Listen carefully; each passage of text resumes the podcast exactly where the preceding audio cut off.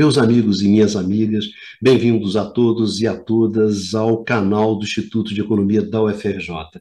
Eu sou Ronaldo Bicário e esse é o Curto Circuito, um programa do Grupo de Economia da Energia, que discute as grandes questões, os grandes problemas, os debates que estão presentes no setor elétrico, aqui e no mundo.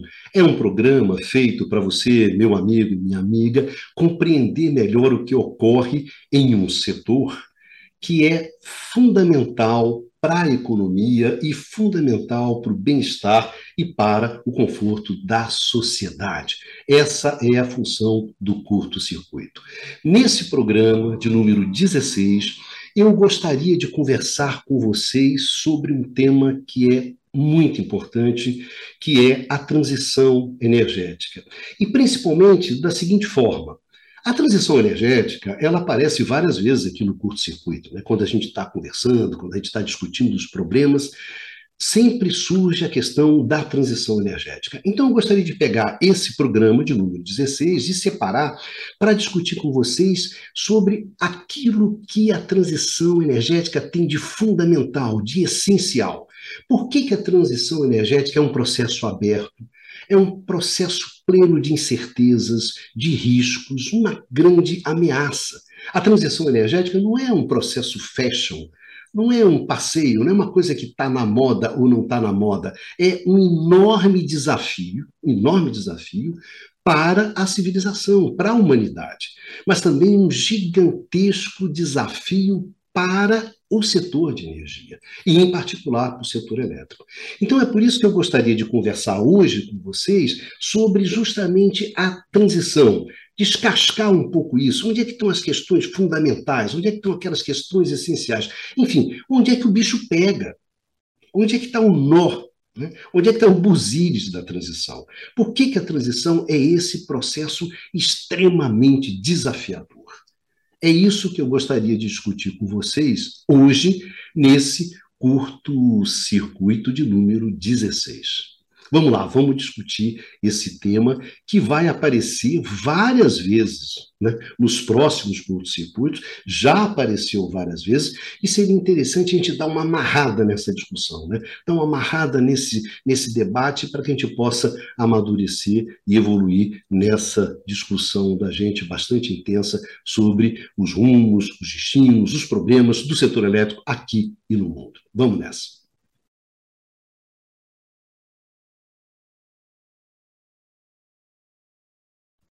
Eu acho que qualquer discussão sobre a transição energética, ela tem que começar a partir daquele trade-off básico, a partir daquele conflito básico, daquele desequilíbrio básico que está no coração da transição desse desequilíbrio em torno do qual, na verdade, se estrutura de uma maneira ou de outra, de uma forma implícita ou de uma forma explícita, o debate político sobre a transição.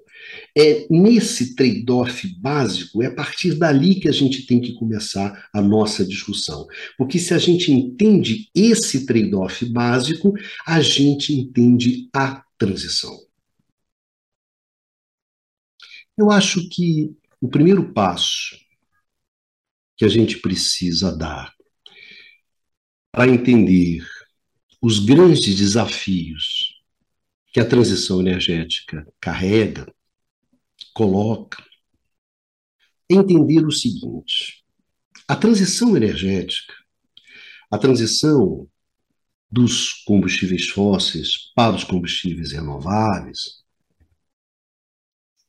essa transição, ela traz um trade-off básico, um conflito básico, um desequilíbrio básico. Que desequilíbrio é esse? Que conflito é esse? Esse conflito, ele nasce do papel que os combustíveis fósseis exercem na segurança energética que é o principal objetivo da política energética, garantir o abastecimento de energia necessário para o crescimento econômico e para o bem-estar da sociedade. E, por outro lado, qual é o papel que os combustíveis fósseis eles desempenham na mudança climática. O enfrentamento da mudança climática é o principal objetivo das políticas ambientais. Então, o que, que acontece? Existe um conflito, existe uma divergência aqui entre avançar no cumprimento do objetivo da segurança energética e avançar no enfrentamento dos desafios envolvidos na mudança climática. Há um conflito aqui. E por que, que esse conflito existe? Exatamente em função dos combustíveis fósseis. Se a gente olha para os combustíveis fósseis e o papel deles na matriz energética mundial, a gente vai constatar que esses combustíveis fósseis, eles são responsáveis por 80% do consumo. Então, hoje, em grandes números, os combustíveis fósseis, eles atendem a 80% das necessidades de energia no mundo hoje. Então é evidente que os combustíveis fósseis eles exercem um papel essencial, fundamental, crucial na garantia da segurança energética. Então aqui os combustíveis fósseis são essenciais, são protagonistas, tem um impacto positivo sobre a segurança energética. Por outro lado, se a gente olha o papel desses combustíveis fósseis pelo lado ambiental, a gente constata que eles são responsáveis por 80% das emissões de CO2. Então, se você é responsável por 80% das emissões, é claro que a queima dos combustíveis fósseis tem um impacto negativo sobre a mudança climática. Então, desse lado aqui, pelo lado das políticas ambientais, os combustíveis fósseis são o quê? São um grande problema. Então, se eu olho pelo lado da segurança energética, se eu olho pelo lado da política energética, os combustíveis fósseis são soluções. Se eu olho pelo lado da política ambiental, se eu olho pelo lado da mudança climática, os combustíveis fósseis são o que? São problemas. Então, essa que é a grande questão de início, para começar essa nossa conversa, é o reconhecimento, o reconhecimento de que existe esse trade-off básico entre segurança energética e mudança climática. Qualquer discussão sobre transição energética, ela tem que começar por aqui por esse trade-off, pelo reconhecimento desse trade-off. Qual a implicação do reconhecimento desse trade-off, desse conflito básico entre segurança energética, por um lado, e mudança climática, por outro? Pelo fato de que a questão tanto da segurança energética quanto da mudança climática colocada em termos dos combustíveis fósseis, gera, se ela é colocada em termos dos combustíveis fósseis, gera um conflito, gera uma contraposição entre esses dois objetivos, o objetivo da segurança energética e o objetivo da mudança climática, entre a política energética e a política ambiental. Então, na verdade, é, é necessário sair dessa contraposição, sair desse conflito, sair dessa divergência entre essas duas políticas para construir uma convergência. E a construção dessa convergência ela é feita em torno da introdução das energias renováveis. É através da introdução das energias renováveis que a gente sai de uma posição de contraposição, de conflito entre mudança climática e segurança energética e vai na direção de uma convergência. É através da introdução das renováveis.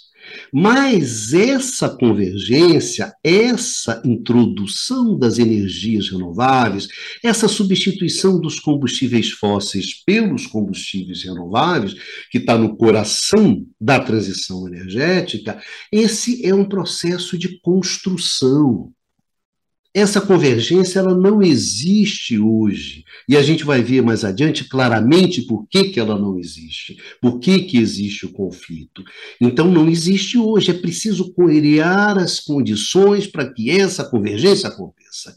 Ou seja, a construção da convergência através da tecnologia, através das instituições, é um processo.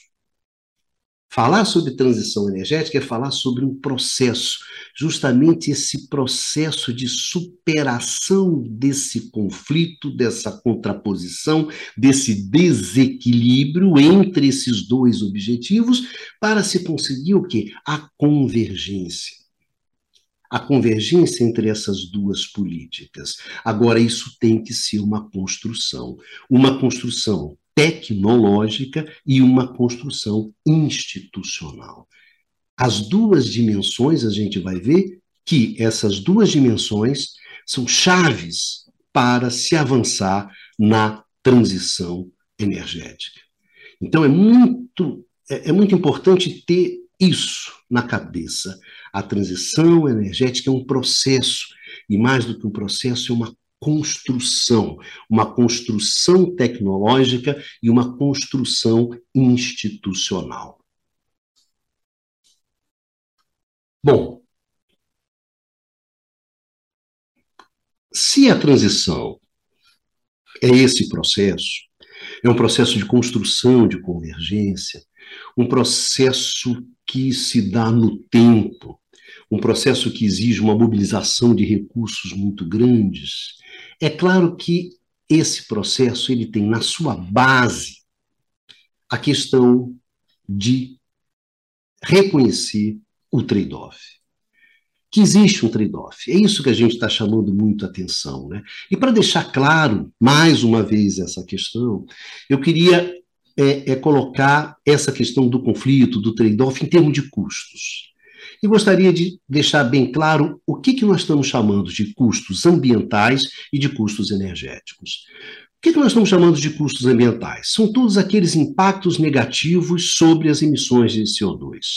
E o que, que são custos energéticos? São os impactos negativos sobre o suprimento energético. Então, como é que isso é, é ocorre? Como é que isso se traduz né, dentro do processo? Por exemplo, vamos considerar que a gente quer reduzir as emissões de CO2.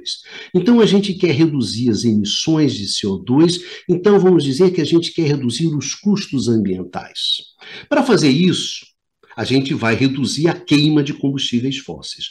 Quando a gente reduz a queima de combustíveis fósseis e reduz o uso dos combustíveis fósseis, o que, que acontece? Tem impactos negativos sobre o suprimento energético. O suprimento energético fica mais difícil. Então, aumentam os custos energéticos.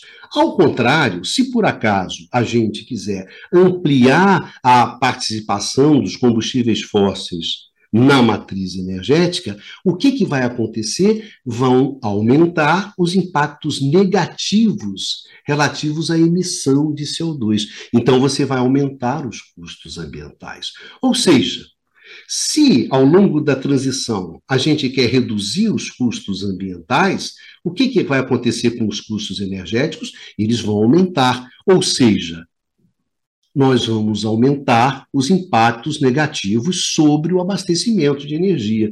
O abastecimento de energia vai ficar mais difícil. Em contrapartida, se a gente ignorar questões ambientais e simplesmente aumentar a queima dos combustíveis fósseis, isso vai aumentar os custos ambientais. Ou seja, isso aqui é o trade-off na sua essência. Se a gente quer reduzir os custos ambientais, hoje os custos energéticos vão aumentar. Se a gente quiser reduzir os custos energéticos, aumentando a participação de, de combustíveis fáceis, isso vai ter um impacto negativo, ou seja, vai aumentar os custos ambientais. Então, existe esse trade-off. É essa a essência do trade-off. Então, para que você avance na transição energética, a primeira questão importante é reconhecer que esse trade-off existe. Ou seja, existe o aquecimento global. e que esse aquecimento global, ele é fruto da queima dos combustíveis fósseis. Então é preciso compreender e reconhecer, reconhecer que existe impactos negativos no uso do CO2. Em contrapartida, é importante também reconhecer que a redução das emissões envolve o quê? O impacto negativo sobre o abastecimento energético. Ou seja, tem custos energéticos. É fundamental reconhecer que existe essa, esse trade-off, que existe esse conflito entre querer reduzir os custos ambientais e aumentar os custos energéticos, e entre reduzir os custos energéticos e aumentar os custos ambientais. Existe essa troca. É necessário reconhecer isso. E depois que você reconhece isso, e esse reconhecimento a gente vai ver que não é simples, não é direto, não é óbvio, e isso vocês constatam no dia a dia, a negação do aquecimento global, coisas desse tipo. Por outro lado, a partir do momento que você reconhece, você tem que gerenciar, você tem que administrar, porque existe um conflito. Se eu quiser reduzir as emissões de CO2, eu quiser reduzir o consumo de combustíveis fósseis, o uso de combustíveis fósseis, isso vai ter um impacto sobre o abastecimento energético. Isso é real, isso é concreto, isso é um fato. E eu vou ter que gerenciar isso. E a gente vai discutir a seguir como é que isso se coloca. Então, é necessário gerenciar esse trade-off, gerenciar esse conflito. E para que num terceiro momento a gente possa o quê? A gente possa conseguir reduzir esse trade-off.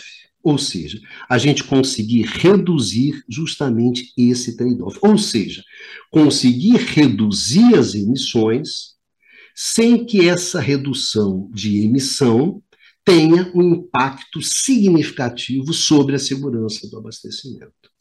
Ou então conseguir garantir a segurança do abastecimento sem que isso implique um impacto, custos ambientais elevados.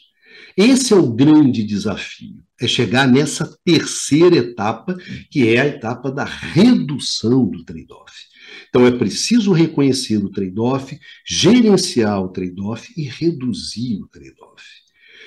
Tanto em termos do reconhecimento, quanto da administração, quanto em termos da redução do trade-off, desse conflito, dessa troca, nesses momentos, e para você conseguir isso, você precisa de recursos, recursos naturais, recursos tecnológicos, recursos econômicos, recursos organizacionais, institucionais e recursos políticos. Então você vem, vocês podem ver que esse processo de reconhecimento, administração e redução do trade-off envolve a mobilização de recursos significativos. Então, quando a gente está falando sobre transição energética, nós estamos falando na mobilização significativa de recursos. É sobre isso que a gente fala quando a gente está discutindo transição energética.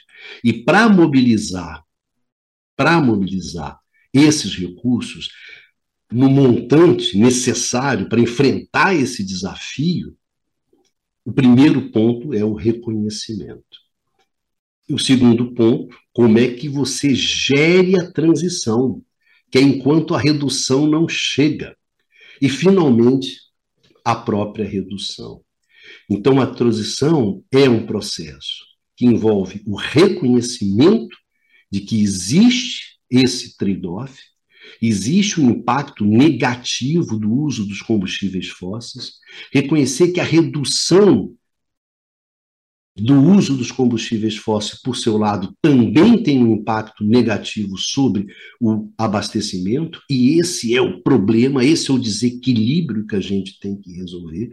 Então, tem que reconhecer isso, partir por uma gestão que é enquanto a redução não chega, que é uma gestão que a gente vai ver que não é fácil, que não é simples, para finalmente chegar na redução desses custos desse trade-off, que no limite, no limite, é a redução dos custos da própria transição. Se a situação é assim, então a gente chega num ponto central, importante, do processo de transição. É justamente a diversidade das transições. Por quê?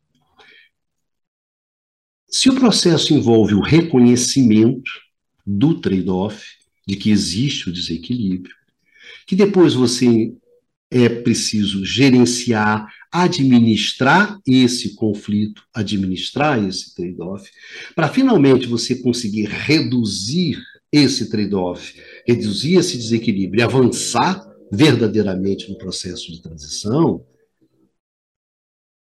isso aqui varia de país para país.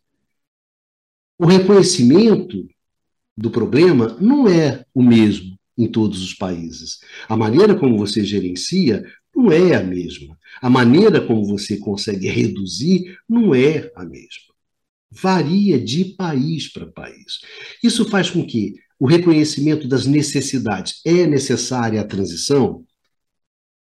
Qual o grau de necessidade? Qual o grau de reconhecimento? Varia de país para país. Qual é o conteúdo da transição? O que, que para você é importante ou não? o que, que cada transição vai ter e vai envolver, vai variar de país para país. E é evidente que o ritmo também. Portanto, não existe uma transição energética, existem diferentes transições energéticas. Então, quando a gente fala sobre transição energética, a gente está falando de processo que é extremamente complexo. As necessidades, os conteúdos, os ritmos variam. A transição energética americana é a mesma transição energética alemã, é a mesma transição energética chinesa ou indiana? Não. Então, a primeira questão que a gente deve sempre lembrar é que a transição é um processo em aberto, é um processo em curso, é um processo indeterminado. E o que a gente vai fazer agora é justamente aprofundar essa questão aprofundar os grandes desafios justamente da transição, que é, no limite, reconhecer, administrar e reduzir esse trade-off, reduzir esse conflito entre segurança energética e mudança climática. A transição é isso é avançar nessa redução. Se existe um problema é esse, como é que a gente reduz esse desequilíbrio, reduz esse conflito que existe entre conseguir segurança energética e enfrentamento da mudança climática ao mesmo tempo. Esse é o grande desafio.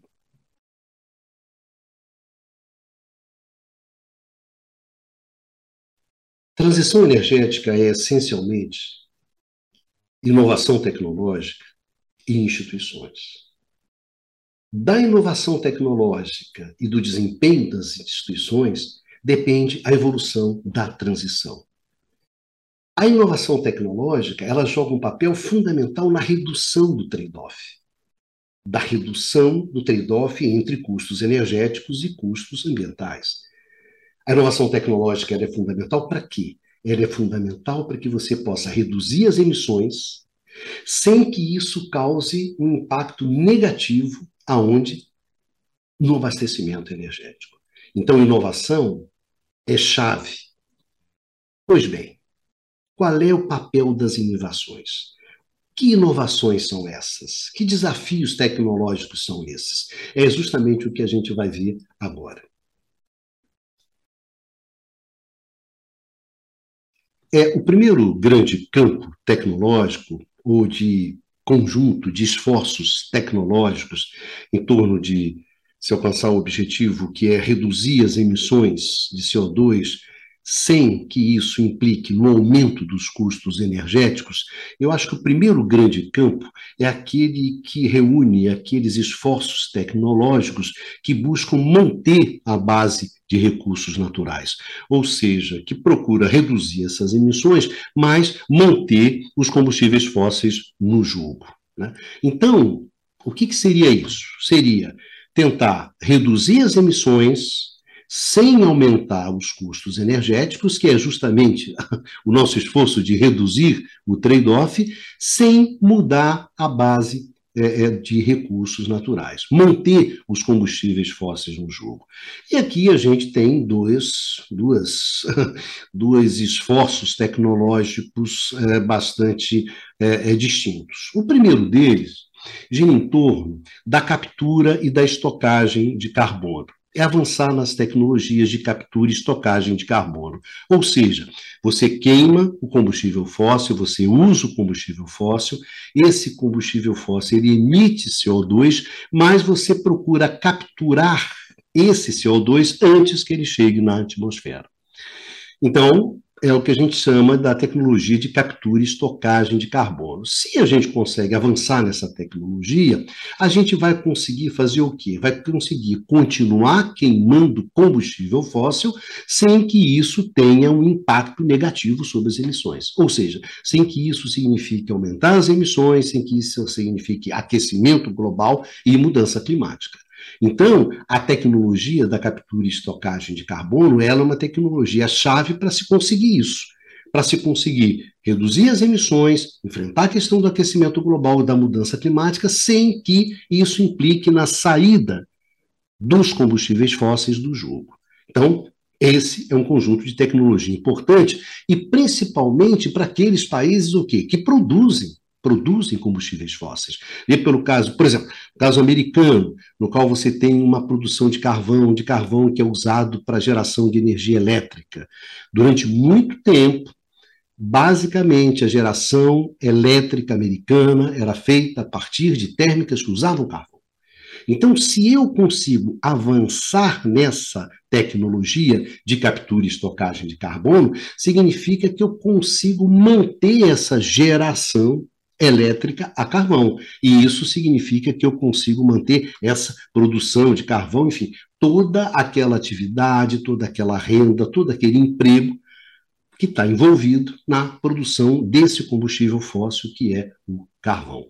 Então, essa é uma tecnologia importante para se manter na verdade, esses empregos, essas atividades, essas rendas. Ou seja, manter os combustíveis fósseis no jogo, manter o valor desses ativos associados aos combustíveis fósseis.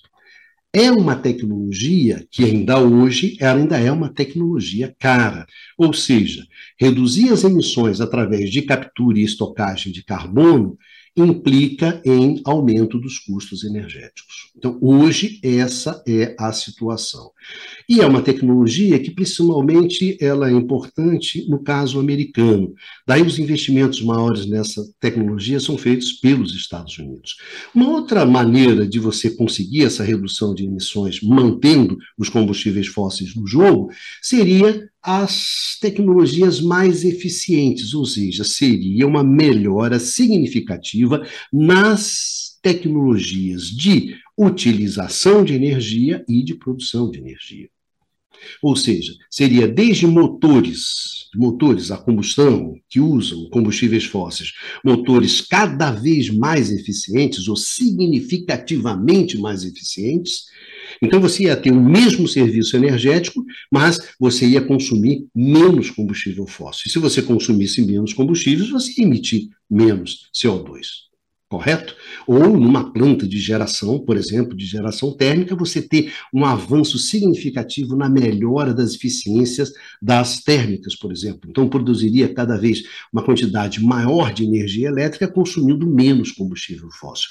Então, o avanço no sentido de tecnologias mais eficientes e um avanço significativo nessas tecnologias permitiria você reduzir as emissões sem aumentar os custos energéticos e sem a mudança na base de recursos, ou seja, mantendo a base de recursos. Então, isso é um campo tecnológico que você observa esforços tecnológicos em torno disso.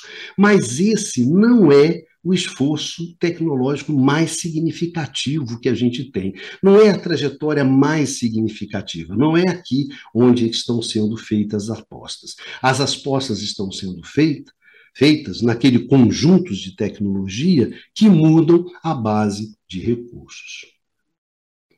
Outro grande campo tecnológico, reunindo esforços no sentido de reduzir as emissões sem ter os aumentos né, nos custos energéticos, ou seja, a redução desse trade-off, redução de emissões e segurança energética, mudança climática e segurança energética, outro grande campo de esforço tecnológico reúne justamente aquelas tecnologias que diz respeito à mudança da base de recursos.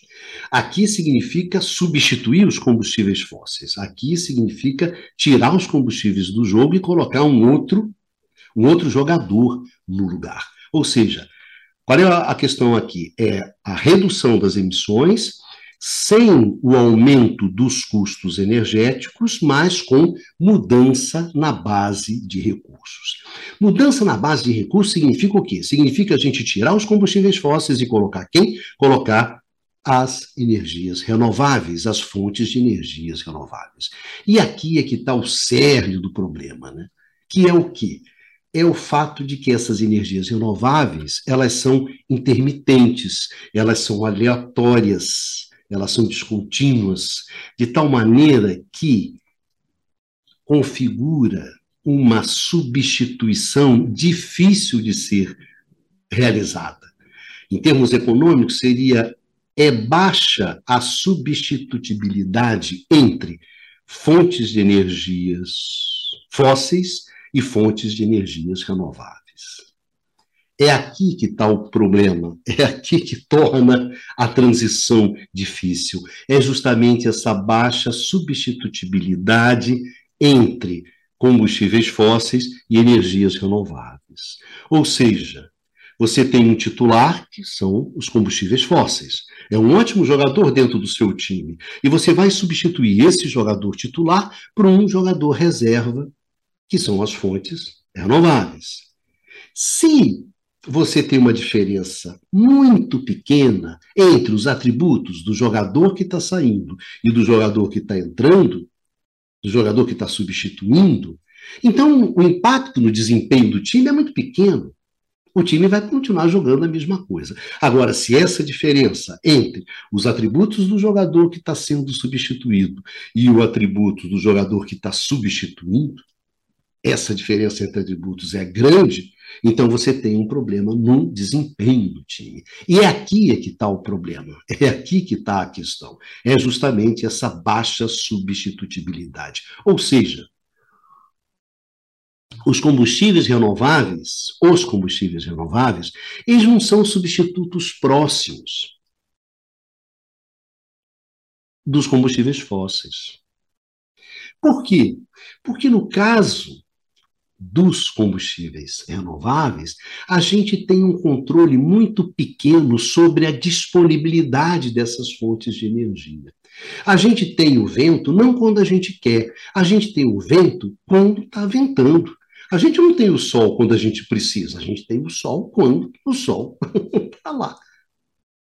Esse é o grande problema. Por quê?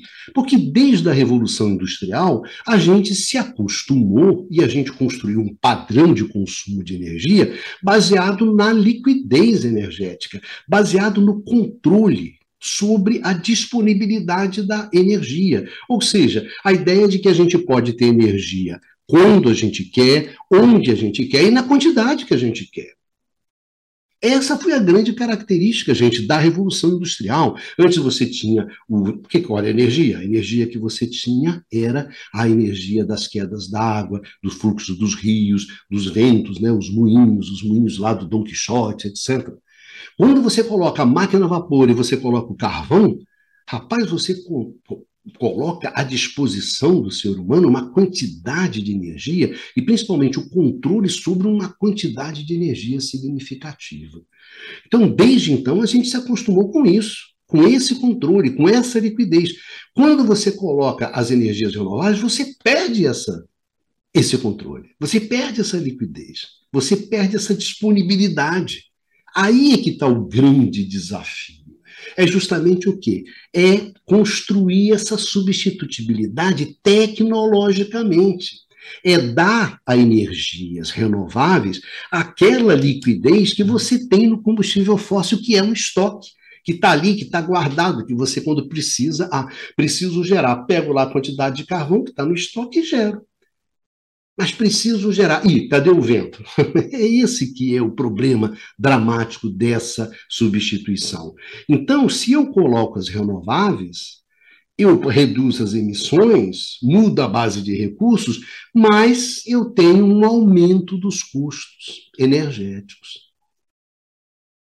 O abastecimento energético se torna mais difícil, o suprimento se torna mais difícil. É aqui que entra a tecnologia. A tecnologia é justamente tentando reduzir esses custos daqui. E aí você tem dois campos. Dois campos. O primeiro são as tecnologias associadas à estocagem, principalmente a estocagem de energia elétrica. Como estocar energia elétrica? Ventou, gerei energia elétrica, não preciso dessa energia, vou estocar para usar justamente quando não estiver ventando, quando não estiver fazendo sol tecnologia de estocagem. E essas tecnologias dizem respeito ao quê? Bateria, bombeamento, ar comprimido, hidrogênio. Isso aqui é um conjunto de tecnologias que fazem com que permita você fazer o quê? Aumentar sua capacidade de estocar energia. E principalmente estocar energia elétrica, estocar energia em grandes quantidades, em grandes volumes. Esse é o nosso problema. A gente não tem tecnologia hoje disponível que seja capaz de estocar energia elétrica em grandes, grandes, grandes volumes. A única tecnologia que a gente tem, historicamente, é o bombeamento. São o que nós chamamos das hidrelétricas, das hidrelétricas, se você quiser, das hidrelétricas reversíveis. O que, que é isso? Ventou, vento. Você está precisando de, de energia agora? Não. Então faz o seguinte: pega essa energia, pega esse vento, gera energia elétrica, coloca numa bomba e essa bomba vai jogar água para cima de um morro. E lá em cima do morro você vai ter um reservatório onde você vai guardar essa água.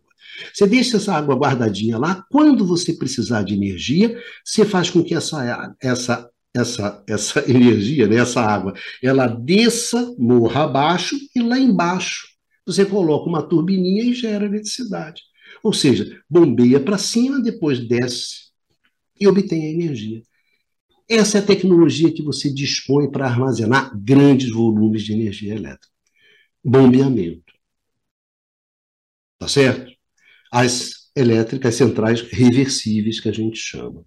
Ar comprimido é isso. Pega ar comprimido, pegou energia, pegou, gerou energia a partir do vento, gerei. Pegou essa energia comprime isso, guarda isso em cavernas, no que você quiser, e depois você bota uma turbina, solta esse ar comprimido, esse ar comprimido toca essa turbina e, e você tem lá energia. Mas eu não quero entrar, é hidrogênio, hidrogênio, produz hidrogênio e armazena energia elétrica em forma de hidrogênio. A energia eólica em forma de hidrogênio. E depois você usa esse hidrogênio quando você quiser. Ou seja, eu não quero entrar nessa discussão do que é a, a, cada uma dessas tecnologias, que fatalmente a gente vai fazer curtos circuitos aí discutindo cada uma dessas tecnologias, isso de uma forma muito mais detalhada, mas eu só queria que vocês guardassem isso, estocagem. Estocagem. É fundamental o avanço tecnológico em estocagem, porque com a estocagem você tem essa flexibilidade, você passa a ter essa flexibilidade, não é isso? Você tem uma energia renovável, tem, essa energia é intermitente, é, ela é aleatória, tá certo. Então o que que faz? A, a estocagem me dá essa flexibilidade. Ventou, ventou, não preciso, então estoco. E estou precisando de energia, está ventando? Não, então vou lá no estoque e puxo. Tá ok? Então, estocagem é um avanço tecnológico, é uma tecnologia fundamental para que a gente consiga reduzir as emissões, sem aumentar os custos energéticos. Quanto mais a gente avançar nessa tecnologia, a gente vai conseguir cada vez mais reduzir as emissões sem aumentar o custo energético, ou seja, reduzir o trade-off. E estamos reduzindo isso tecnologicamente. Outro conjunto de tecnologias importantes é a flexibilidade, a flexibilidade espacial. Isso é chave, isso é importante. É construir grandes sistemas que cubram grandes áreas Grandes áreas, áreas continentais. Qual, é, qual, qual é a lógica que está por trás disso?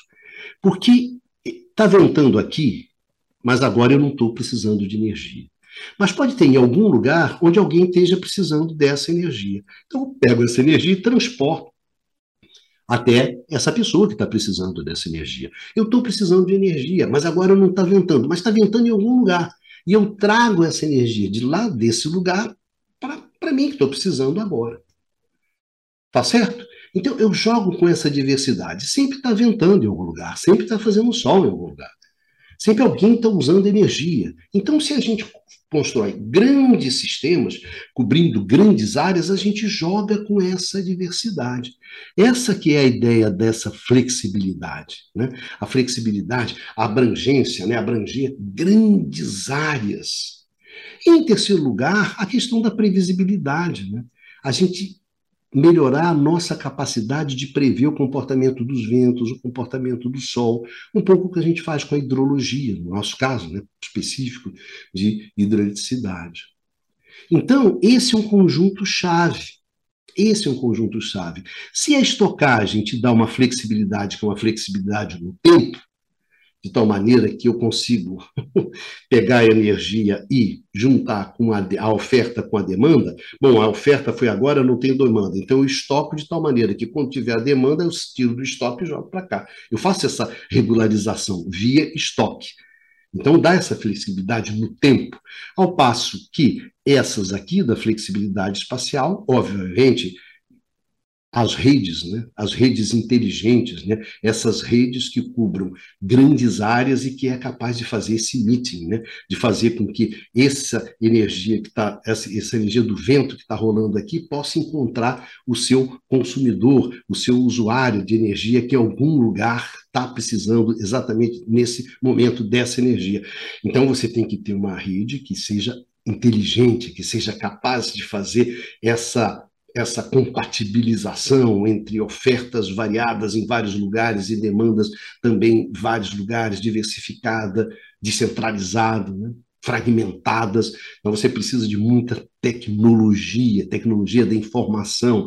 Por outro lado, você tem também, como são grandes distâncias, né, ser capaz de transportar energia a grandes distâncias, com altas tensões, né, com tensões elevadíssimas, é a tecnologia de alta tensão em transporte em corrente contínua, como fazer? Gerar energia elétrica lá no mar, no offshore alemão, no norte do país, e depois transportar tudo isso para ser consumido lá no sul do país, onde está o consumo. Né?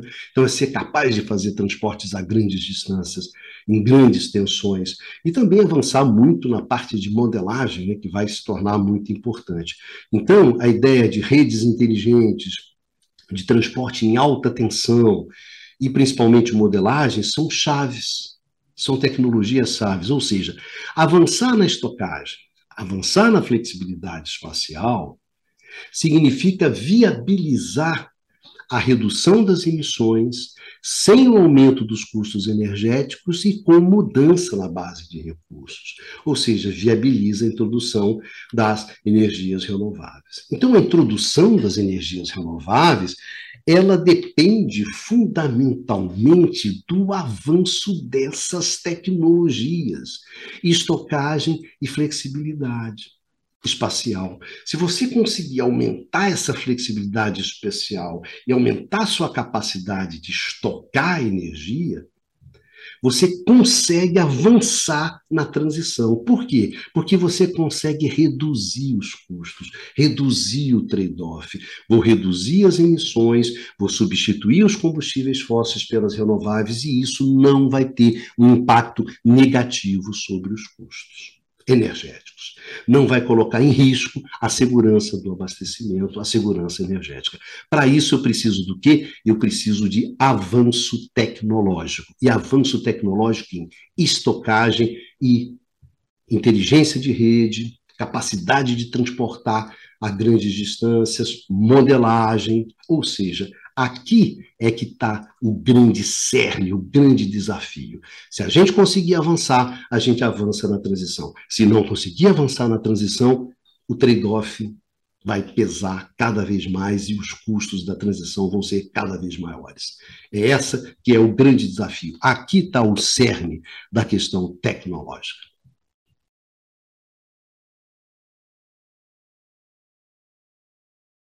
Se as inovações tecnológicas jogam um papel fundamental, principalmente na redução do trade-off e no limite no redução, na, na redução dos custos da transição energética, as instituições elas jogam um papel também fundamental. Desde um papel importante na própria inovação tecnológica, quanto na gestão dos desequilíbrios, do trade-offs, dos conflitos, enquanto essas inovações não chegam, enquanto elas não se tornam viáveis tecnologicamente e economicamente. Então, as instituições são fundamentais nesse jogo. As instituições, elas jogam um papel fundamental na redução dos desequilíbrios, na redução dos trade-offs na verdade, no processo de transição como um todo. Em primeiro lugar, as instituições jogam um papel importante na questão do avanço tecnológico.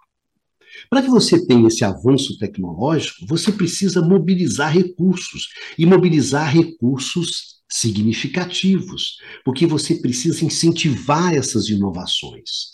Então você precisa mobilizar recursos financeiros, fiscais, creditícios, porque na verdade você está falando sobre os incentivos, incentivos financeiros, incentivos fiscais, incentivos creditícios. Isso significa mobilizar recursos, recursos que são do Estado, recursos que são da iniciativa privada, toda a capacidade de coordenar esses, é, essa, essa mobilização. Então as instituições elas jogam um papel fundamental no avanço tecnológico. Mas não se trata simplesmente de jogar um papel fundamental no avanço tecnológico. E enquanto essas tecnologias não estão disponíveis, de tal forma que os custos não se reduzem, ou seja, você segue tendo trade-off. Para você reduzir as emissões, você segue tendo impactos negativos no abastecimento energético. Ou seja, como é que você gere esses desequilíbrios? Você gere esses desequilíbrios através das instituições, e como é que elas fazem isso? Através de penalidades e incentivos. Eu vou penalizar, por exemplo, o uso dos combustíveis fósseis e vou incentivar e vou incentivar o quê? Vou incentivar o uso das renováveis, a introdução das renováveis. Então, eu tenho, por um lado, uma taxação dos combustíveis fósseis e faço tarifas, por exemplo, que é o caso da, da, da, da tarifação FIDIN, que eu não vou entrar aqui nessa discussão, mas é uma tarifação que beneficia as energias renováveis.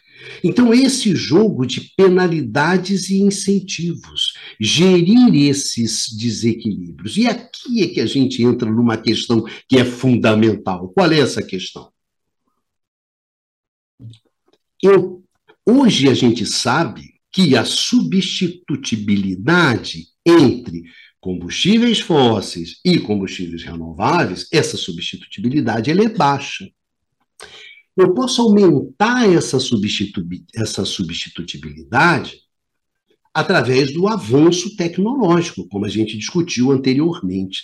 Mas enquanto isso não acontece, eu tenho que aumentar essa substitutibilidade institucionalmente, ou seja, através dessas penalidades e incentivos.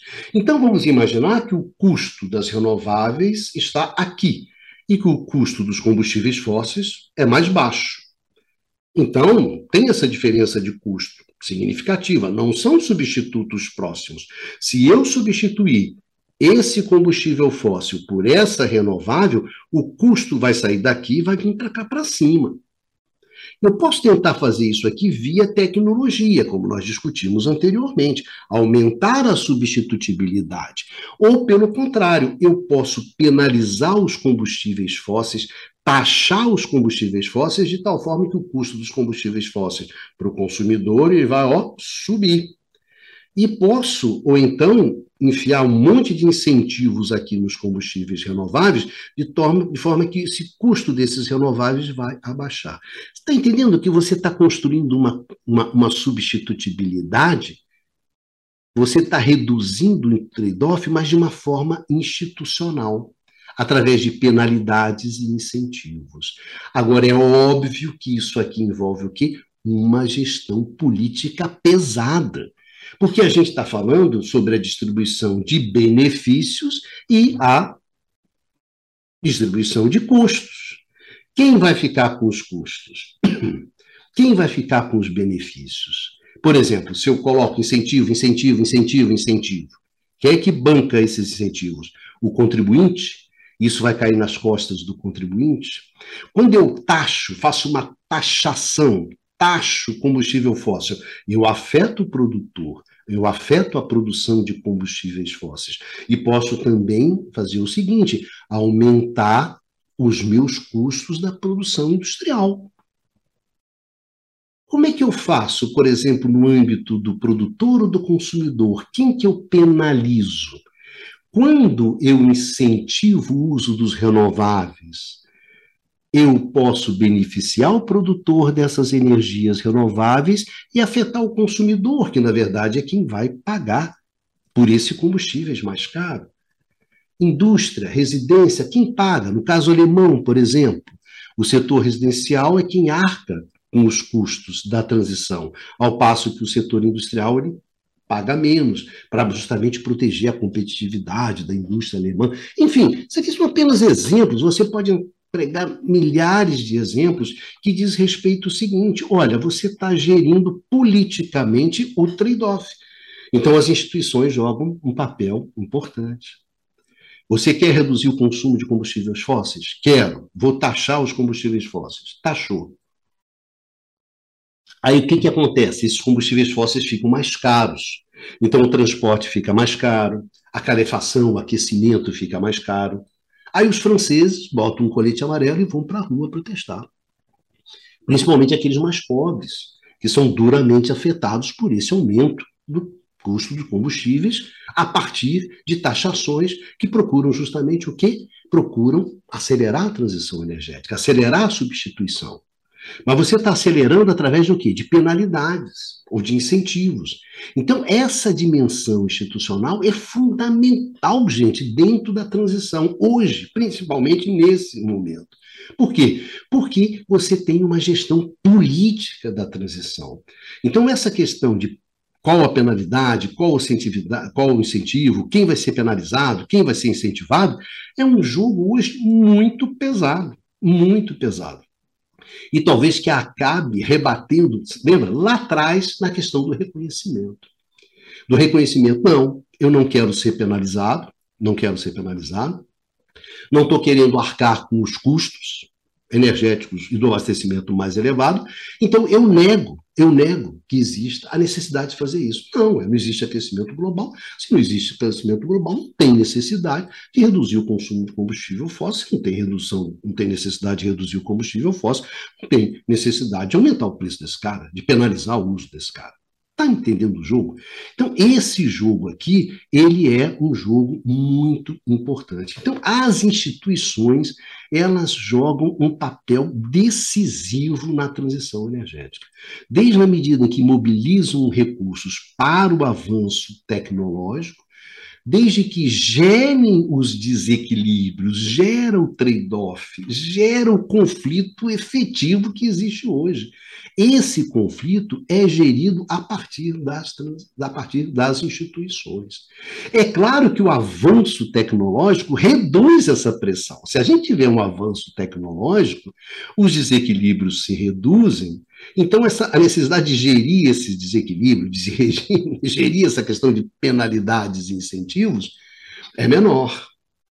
Agora, se você não avança na tecnologia, a pressão sobre as instituições vai ser cada vez maior.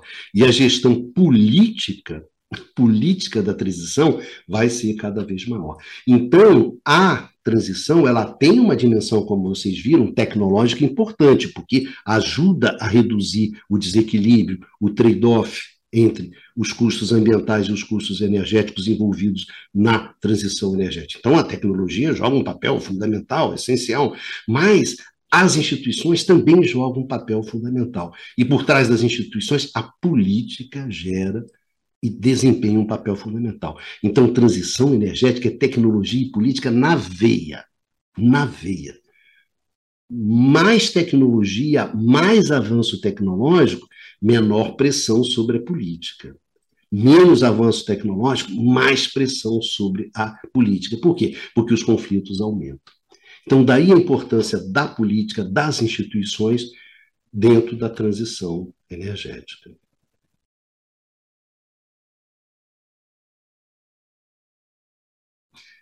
Um fator importante, muito importante, no jogo da transição são aqueles atenuantes, são aqueles fatores que é, reduzem o custo da transição, ou que atenuam o conflito, aquele conflito forte que existe dentro da transição, que é entre a questão da mudança climática, a segurança do abastecimento, o custo ambiental e o custo energético. Esses fatores são importantes. Agora, esses fatores têm uma forte, uma forte dimensão local. Vamos dar uma olhada. Existem fatores que ajudam a reduzir os custos eh, energéticos, ajudam a reduzir o trade-off entre custo energético e custos ambientais. Eu chamei de, chamo-se que são fatores atenuantes, né? São fatores muito específicos, porque eles dependem muito dos recursos de cada país. Começando, por exemplo, com o gás natural. O gás natural, ele permite que você reduza os custos ambientais sem elevar os custos energéticos. Quando é que isso acontece? Por exemplo, em situações muito específicas. Muito específicas. Por exemplo, pegando o caso americano. A base da geração elétrica americana era o carvão. Quando você substitui o carvão pelo gás, o que, que acontece? As emissões caem pela metade. Então, a substituição do carvão pelo gás na geração elétrica americana permite que você reduza as emissões, portanto, reduza os impactos ambientais, sem que isso signifique um aumento do custo de abastecimento. Muito pelo contrário. Então, o gás natural, no caso americano, ele foi uma boa, boa solução. Ele permitiu que isso acontecesse. E, que, e, acima de tudo, ele permitiu que isso acontecesse via preço. Mas isso é uma situação muito específica, porque, em primeiro lugar, você tem que estar num determinado nível de emissões, numa determinada condição energética. Se eu estou gerando eletricidade a partir de carvão e vou para o gás, isso tem uma redução de emissões. Agora, por exemplo, no caso brasileiro, se eu estou gerando energia elétrica a partir de hidroeletricidade e vou para o gás natural, eu vou simplesmente aumentar as minhas emissões. E no terceiro caso, em que eu gero a partir de gás, a minha base de geração já é a gás, e eu preciso reduzir, reduzir as emissões, então o gás não serve para mim. O gás não é a solução para mim. Eu vou ter que substituir esse gás pelas energias renováveis. E outra coisa é, tenho gás ou não tenho gás.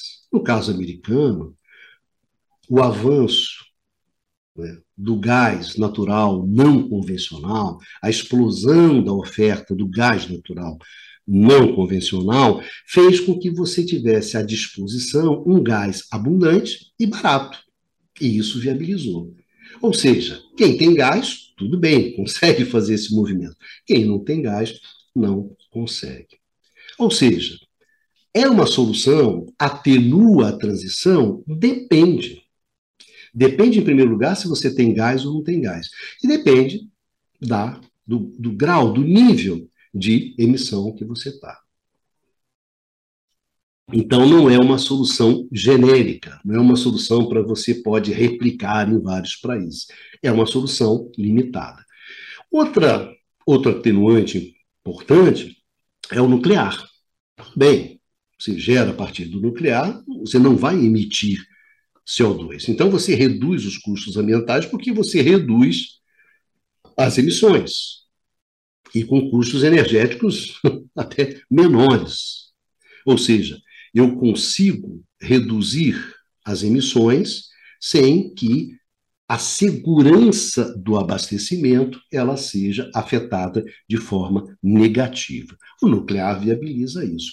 A questão fundamental do nuclear é que o nuclear exige uma mobilização de recursos tecnológicos, econômicos, organizacionais, institucionais e políticos, um volume de recursos significativos e principalmente de recursos políticos e institucionais, para poder bancar uma solução nuclear que a sociedade vê como uma solução sempre muito arriscada. Então, o nuclear está sempre sobre essa pressão. Então, o nuclear é uma solução, mas acaba sendo uma solução específica para países específicos, para países que podem bancar, eu diria, não só o custo tecnológico, econômico, financeiro, mas também o custo político. Então, você consegue ver que na Ásia, o caso chinês, sem dúvida, banca uma solução nuclear. Os ingleses estão tentando bancar uma solução nuclear. Já os alemães, não, não bancam. Os italianos não bancam. Então, também é uma solução específica, uma solução mais local, assim como é o gás natural. E, finalmente, um atenuante importante, que é a redução dos custos ambientais e das emissões, né? sem que isso tenha um custo energético, exploda o custo energético, é a eficiência energética. Talvez desses três atenuantes, e aqui a eficiência energética, diferente daquilo que nós vimos anteriormente, que era o avanço de tecnologias mais eficientes, né, é construir um motor mais eficiente. Aqui eu não estou falando sobre construir um motor mais eficiente, eu estou simplesmente falando sobre usar o motor mais eficiente que dispõe hoje. Então, a eficiência energética aqui tem a ver com a difusão de tecnologias mais eficientes. Isso aqui permite que você reduza as emissões, reduza essas emissões, sem que isso tenha um impacto negativo, muito pelo contrário, sobre os custos do abastecimento de energia ou sobre as condições de abastecimento. Então, eficiência energética não, aqui nós não estamos falando sobre inovação tecnológica, estamos falando simplesmente de, da, da, da, difusão de tecnologias melhores, de práticas de procedimentos melhores. Esse, sem dúvida, é um campo que tem um grau de aplicabilidade e de generalização maior do que no caso do gás nuclear e no caso da nuclear. Né? Isso aqui, eficiência energética, dentro, dentro do contexto da transição, sem dúvida, é um grande instrumento. É uma grande maneira, uma grande forma de você reduzir a emissão de CO2, reduzindo o consumo dos combustíveis. Né?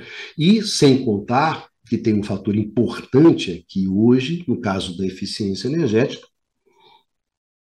que é a capacidade de geração de emprego. Eficiência energética gera muito emprego. Então, num momento como esse que a gente está atravessando no mundo, eficiência energética é importante. Então, eu diria que gás natural, nuclear e eficiência energética são fatores que ajudam a atenuar, dependendo do país, dependendo da situação, dependendo das condições, os custos da transição. Mas depende muito dos recursos específicos que você tem em cada situação e em cada país. Acabam sendo mais soluções locais do que soluções globais. Talvez quem tenha mais vocação para ser uma solução global seja a eficiência energética. E aqui a gente chega numa dos grandes problemas associados à transição né? e associado a essa redução do conflito, do trade-off entre mudança climática e segurança energética. Por quê? Porque a, a, a redução, a redução desse conflito, a redução desse trade-off entre custos energéticos e custos ambientais, como nós vimos até agora, depende da capacitação tecnológica.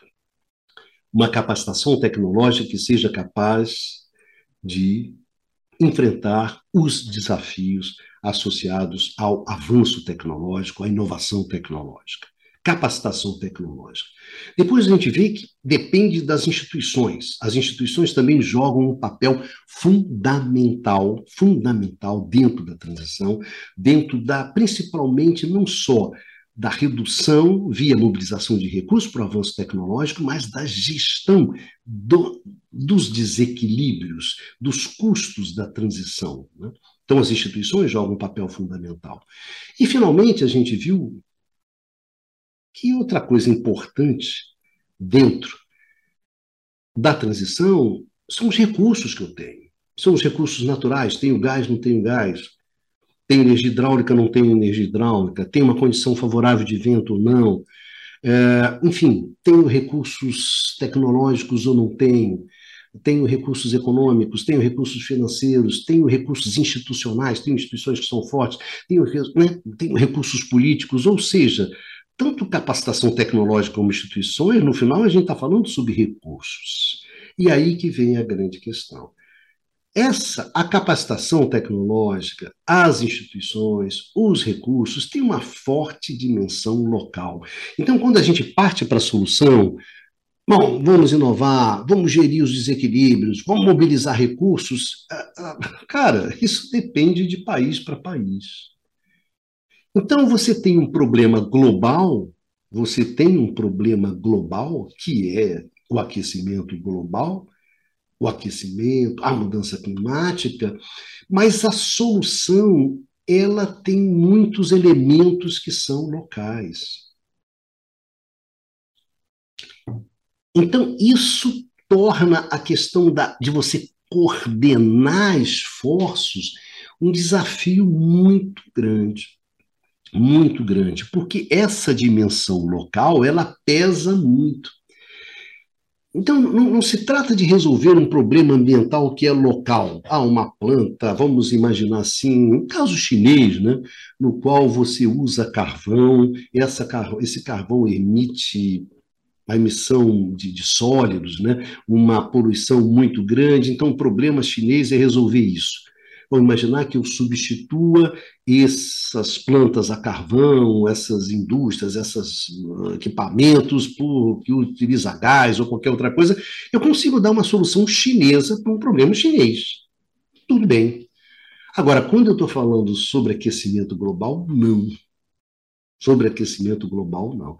Então, é um problema global, mas a solução tem uma grande dimensão local depende da capacitação, depende das instituições, depende dos recursos, depende, lembra lá, de reconhecer se aquilo é necessário ou se aquilo não é necessário, de como é que cada país vai administrar, lembra? A questão que nós já discutimos lá atrás, enfim.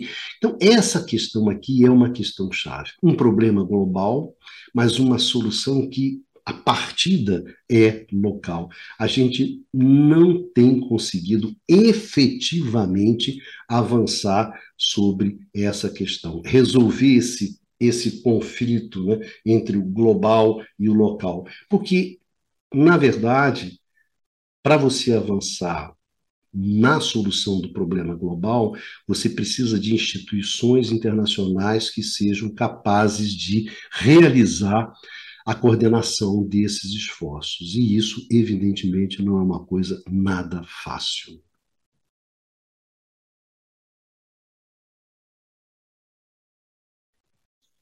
Cada país responde ao desafio da transição energética de uma maneira. Para sintetizar isso, a gente escolheu seis países, que são os maiores consumidores de energia do mundo: Estados Unidos, China, Índia, Alemanha, Japão e Rússia. Esses seis países, a gente deu uma olhada sobre o que, que significa a transição, o desafio da transição em cada país desse. Bom, dando uma olhada nesse quadro aqui, a gente tem uma ideia sobre os desafios das, né, da, da transição e como é que existem várias transições, né? como é que isso é bastante variável. Né? Quando você pega, por exemplo, a transição americana, o que, que caracteriza a transição americana? É uma segurança, uma situação de segurança energética bastante confortável. Você teve nos Estados Unidos uma expansão da produção de óleo e gás não convencionais significativa. O que marca a segurança energética americana hoje é a autossuficiência. Então, em termos de segurança energética, os Estados Unidos ele se encontra numa situação muito favorável. Segundo lugar, ela tem um atenuante que é o gás natural. Né? A produção bastante vigorosa do gás natural não convencional. Então, os Estados Unidos têm esse gás natural. E, por exemplo, a substituição do carvão na geração de eletricidade pelo gás natural foi algo que foi muito bom em termos de emissão americana, né? em termos das emissões americanas. Então, você tem um quadro, nesse sentido, em termos da parte de energia, bastante favorável.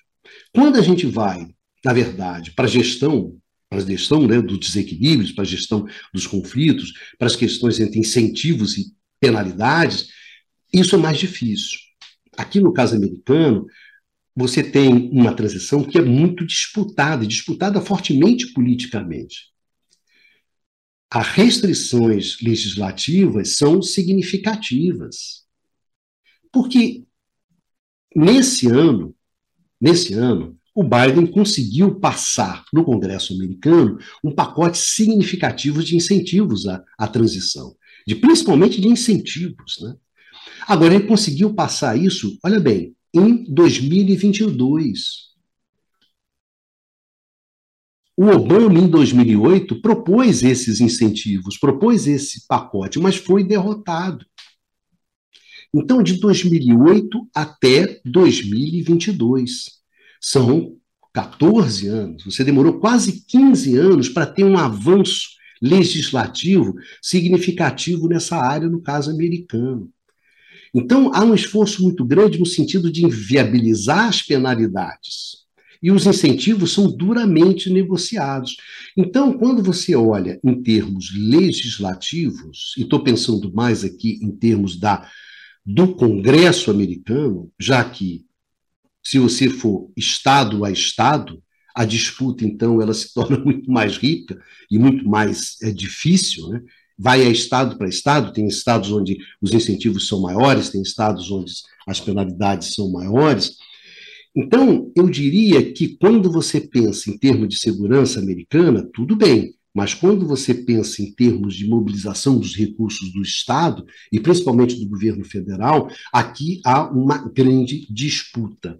Então, as instituições, a gestão política, ela joga um papel muito importante. De tal maneira que não seria errado você afirmar que hoje a transição é um projeto, é uma proposta dos democratas, e no caso dos republicanos, eles negam até mesmo a necessidade dessa, dessa transição. Então, mesmo quando você pensa em termos de partidos, os democratas e os republicanos, a transição divide. Então, essa é a transição americana. No caso da transição alemã, né, a Energiewende, a transição energética, é uma proposta do, do Estado alemão, do governo alemão. Né? A tentativa de você superar o trade-off e superar o trade-off através de uma transição radical os alemães fizeram uma aposta, uma aposta radical na transição energética. E que se tornou mais radical ainda no momento em que eles abandonaram o nuclear. Então, o nuclear era um atenuante que os alemães pretendiam usar. Ou pelo menos pretendiam usar até Fukushima. Quando, quando ocorre Fukushima, a Angela Merkel ela desembarca do nuclear. É claro que isso aumentou as pressões sobre a transição alemã. Uma transição que envolve o quê? Uma forte mobilização de recursos tecnológicos e institucionais, e que, a princípio, contava com um forte apoio político na sociedade. Então, se você pensa em termos de apoio político, o caso alemão, o caso alemão, ele é um caso que é diferente. O caso americano é um caso mais rachado, o caso alemão não. Havia uma convergência maior em torno da Energiewende. Mesmo com uma grande parte da transição energética sendo capitaneado por um partido de direita, que era o partido da Angela Merkel, a democracia cristã. Mas havia essa convergência. Mas essa convergência, essa transição energética alemã, agora com a guerra, fica muito difícil.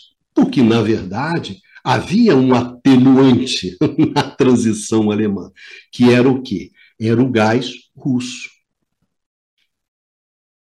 A Alemanha o atenuante da Alemanha não era uma fonte própria alemã, era uma fonte russa, era o gás que vinha da Rússia. Esse gás que vinha da Rússia jogava um papel importante na viabilização da transição, da transição energética alemã e na redução dos custos da transição energética alemã. E agora, como é que fica? Como é que fica a transição energética russa? A transição energética, minto, alemã, não se sabe. Não se sabe. Quando a gente olha a transição energética chinesa, eu diria que é uma transição também diferente da transição alemã e diferente da transição americana. Porque a situação chinesa, em termos de segurança energética, em termos do abastecimento próprio, né, autossuficiente, é completamente diferente do caso do caso americano. O que você observa no caso da China, desde 1998, desde a década de 90, é uma crescente dependência energética. É a China recorrendo ao mercado e recorrendo ao mercado para obter aquela energia necessária para o seu crescimento econômico. Isso foi uma inflexão que aconteceu nos anos 90 da política energética chinesa. Mas não tem uma situação favorável, como é o caso americano, em termos de autossuficiência, em termos de produção de petróleo, de gás. E, nesse sentido, a China apostou muito nas suas empresas de petróleo que vão justamente para o mundo para poder garantir esse suprimento, né? o oversea, que a gente chama. As empresas chinesas são bastante agressivas, empresas de energia. Tem um papel fundamental que eles também têm um atenuante, que é o nuclear. O nuclear desempenha um papel importante dentro da transição energética chinesa, como também as próprias renováveis, né? que têm a redução de impactos locais, que você substitui fontes como o carvão, que são muito poluentes em termos locais, por energia renovável. Então, isso ajuda a introdução das renováveis em reduzir os impactos locais, reduz a dependência energética, porque você consome menos combustíveis fósseis, portanto, pressiona menos as, as importações de energia, e também uma coisa fundamental no caso chinês, que é a indústria de bens de capital. Né? Eles controlam, dominam a produção, por exemplo, de painéis solares. E também tem um peso bastante importante e significativo quando você vai na eólica. Então, você dizer assim que, em termos de indústria de bens de capital das renováveis, os chineses são os caras, isso é verdade. Isso é verdade. E, além do mais, acho que todo esse esforço no sentido das renováveis, do aumento das renováveis, também, não se esqueça que a a China, em termos de impacto de emissão, ela é muito pesada. Porque a base da matriz energética chinesa é o carvão. Né? Então, quando a China faz um movimento na direção da transição, na direção dos renováveis, ela dá uma satisfação internacional. Então, é um outro tipo de transição, uma transição bastante peculiar. Né?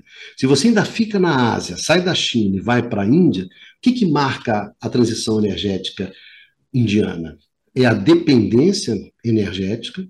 A Índia é bastante dependente, ela está longe da autossuficiência. Então, a questão da segurança energética é uma questão importante para a China, mas, em compensação, a pobreza energética é o grande problema de energia da Índia, é a pobreza. O grande objetivo é reduzir, a, é, um, é um objetivo histórico da política energética indiana, que é reduzir a pobreza energética. Você reduzir a pobreza energética quando você tem um aumento dos custos do abastecimento energético em função da introdução dos renováveis, é, é, é difícil. A transição energética indiana é difícil, é complicada. Né? Assim como quando a gente olha para o Japão, né? o Japão tinha uma perspectiva muito objetiva e concreta de que o nuclear iria desempenhar um papel importante aqui na transição energética japonesa. Né? Fukushima tornou isso mais complicado e levou a transição energética japonesa para determinados uh, questionamentos e, evidentemente, que uma situação mais difícil. A Rússia, a Rússia é um grande exportador de fósseis. Né?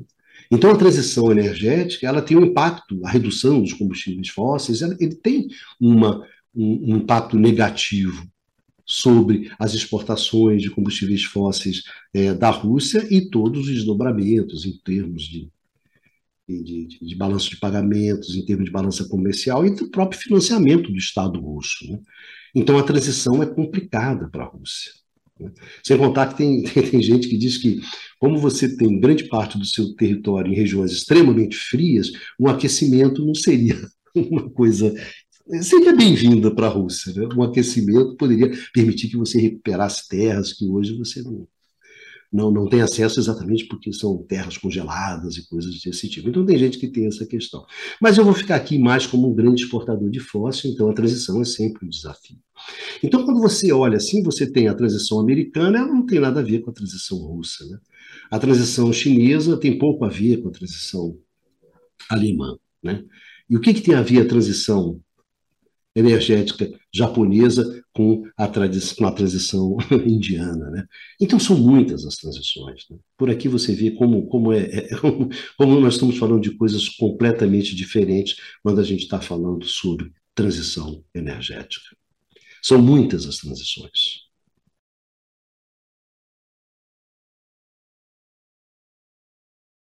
Pois bem, quais são as conclusões? Né? O que a gente pode falar ao fim e ao cabo sobre a transição?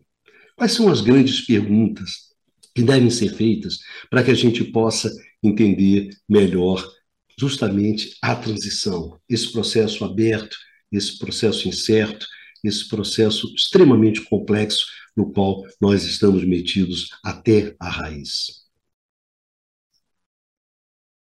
Uma forma sintética, se a gente pudesse sintetizar essas questões que a gente levantou nesse, nesse programa, através desse conjunto de, de slides, né, eu diria o seguinte: a transição ela é um processo em aberto. Essa que é a questão fundamental. A transição é um processo aberto. É um work in progress. E qual é o, a, a grande questão sobre ser um processo aberto? Primeira deles, primeira questão que eu acho que é fundamental ter bastante claro na cabeça. Não existe referências. Gente, não existe referências. Nós estamos falando sobre um processo de ruptura muito significativo, um processo de ruptura radical. Nesse tipo de processo, a gente não tem padrões. Qual é o padrão tecnológico? Qual é o padrão organizacional? Como é que a gente vai organizar as cadeias produtivas? Como é que a gente vai organizar as empresas? Qual a melhor tecnologia? Qual é a melhor solução? Não tem, nesse exato momento, você não tem padrão. Qual é o padrão institucional? Como se regula? Como se regula o setor de energia em plena transição energética em plena transformação. Qual é a melhor política pública? Não tem. Não tem padrão. Não tem padrão tecnológico, não tem padrão organizacional, não tem padrão institucional. Como se financia? Como se precifica? Como eu financio aquela enorme rede de transmissão? Como é que você vai financiar? as empresas de energia. Tudo isso está em aberto. A gente vai ter uma indústria energética heterogênea, cada lugar é um lugar, função da evolução local, de como a transição energética vai evoluir em cada local. Então, vai gerar indústrias que são diferentes. Então, cada indústria de energia vai ser uma indústria de energia, cada setor energético vai ser um setor energético, cada país vai ser um país. Como é que é isso? Mas é fundamental ter muito claro isso. Não tem um padrão, não tem uma referência. Olha, vamos por aqui porque aqui, aqui é o sucesso. É dessa forma que a gente reduz o trade-off, que a gente reduz o conflito entre custo ambiental e custo energético. Não tem isso. Então, primeira coisa, não tem padrão, não tem referência. O contexto é de incertezas. A incerteza, o risco são elevados. E aí, como é que você mobiliza recursos para uma transição que é incerta? Como é que fica a expansão e o investimento? Como definir estratégias na ausência de tendências estabelecidas? Como é que eu faço isso? Então, não existe referências, o contexto é de incerteza e a saída.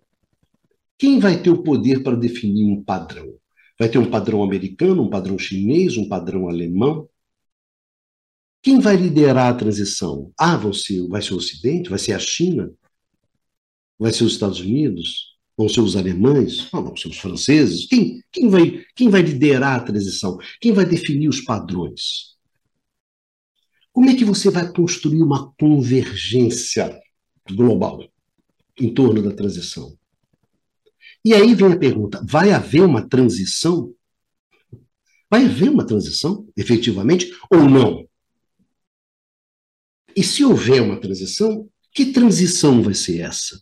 Que transição vai ser essa? Essas são questões.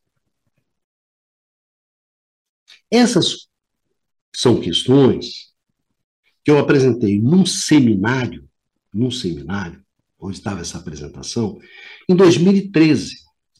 Há quase 10 anos atrás eu apresentei essas questões.